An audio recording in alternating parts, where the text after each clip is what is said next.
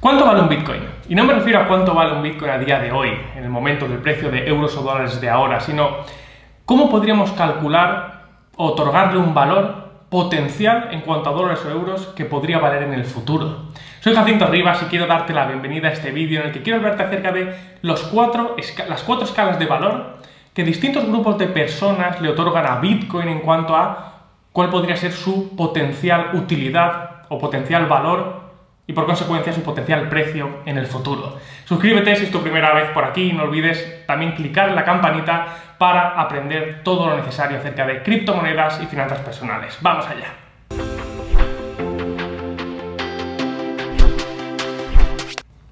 Escala de valor número 1, burbuja.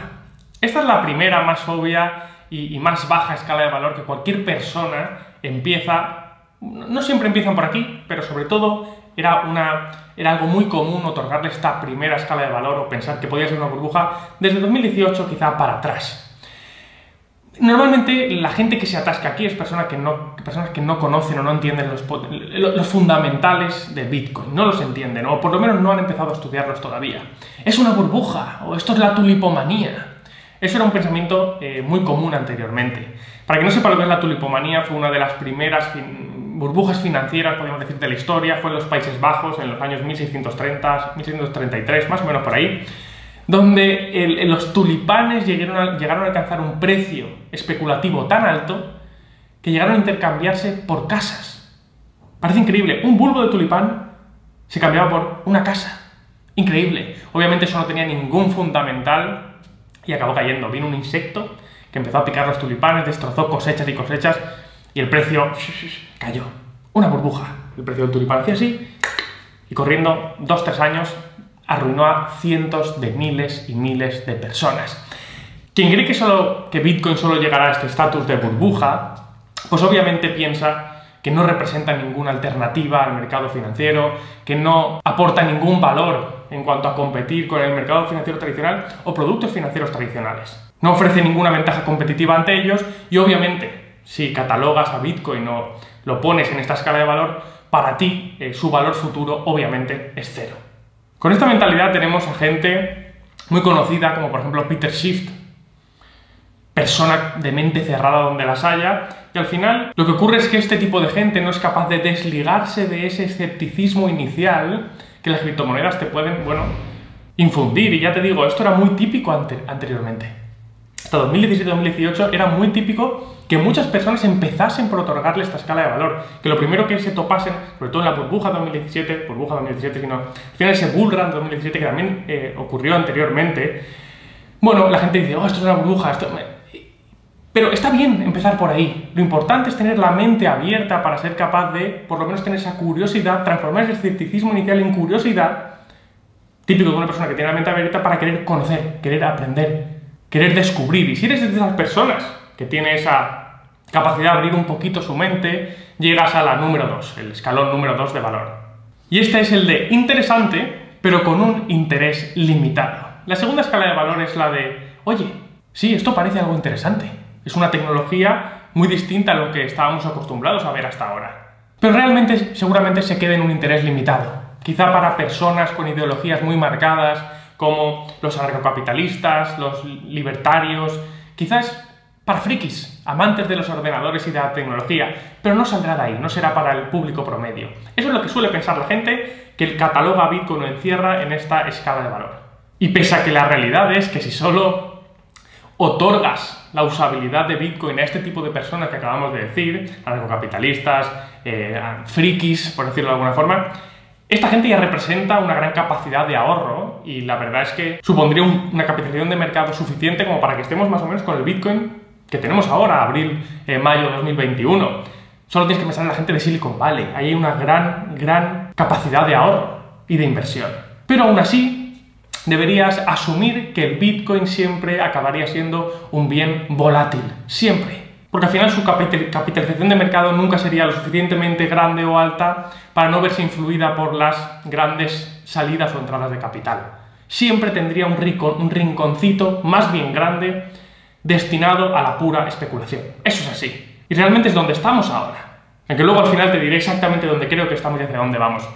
La gente que le otorga esta que lo mete en esta escala de valor, debería esperar un Bitcoin entre, de precio futuro entre los 10.000 dólares y los 100.000 dólares.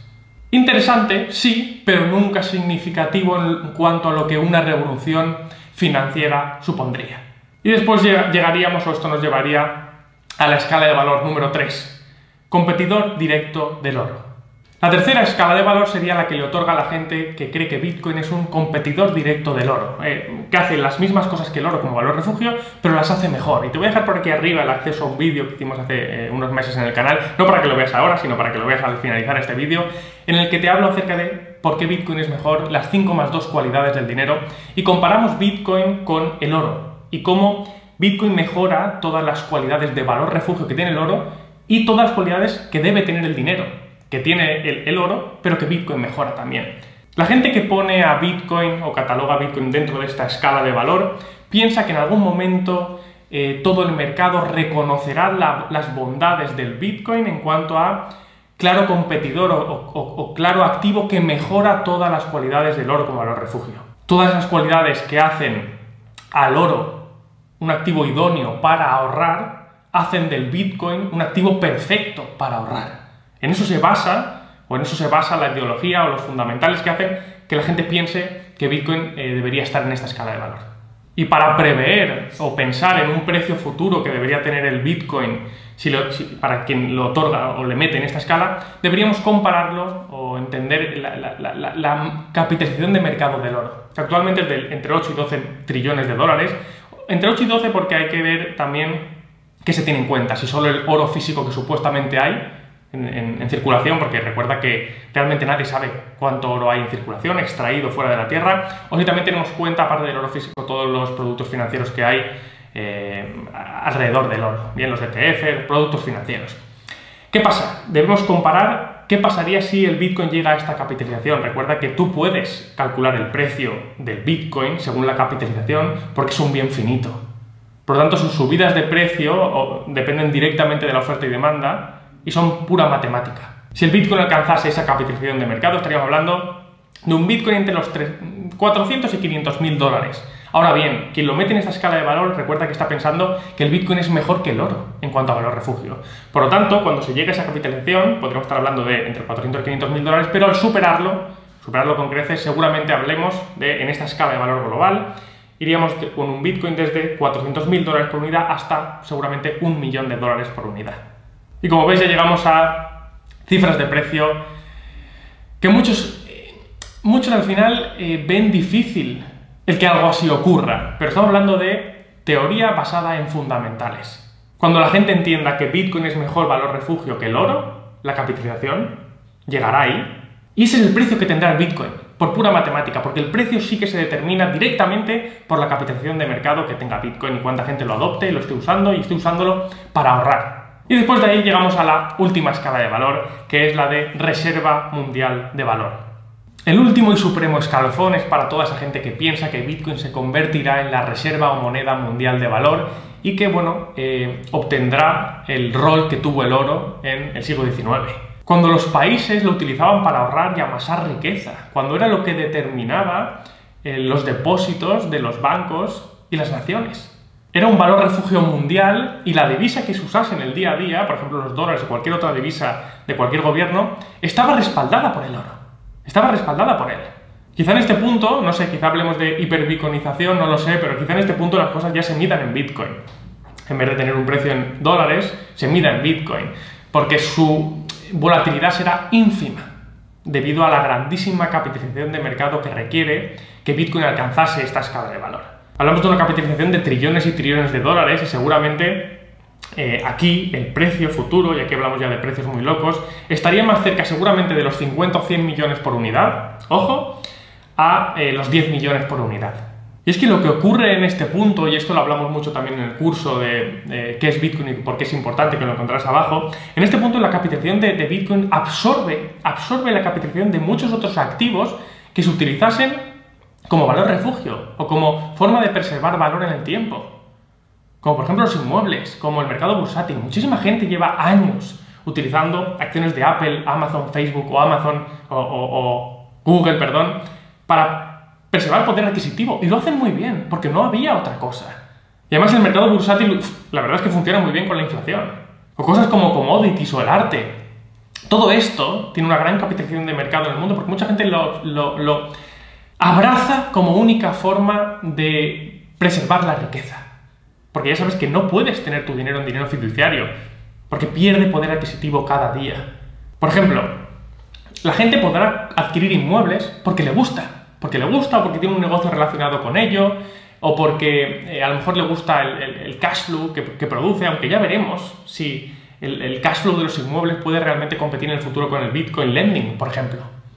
Dentro de 10 años no sé hasta qué punto estará eso desarrollado. Ya sabes que incluso a día de hoy, con herramientas como las que pone Binance a tu disposición, te lo dejo por aquí arriba, puedes poner a trabajar tus criptomonedas de forma relativamente segura. Te, dejo aquí el vídeo para que lo veas después, te lo dejo también abajo en la descripción del vídeo.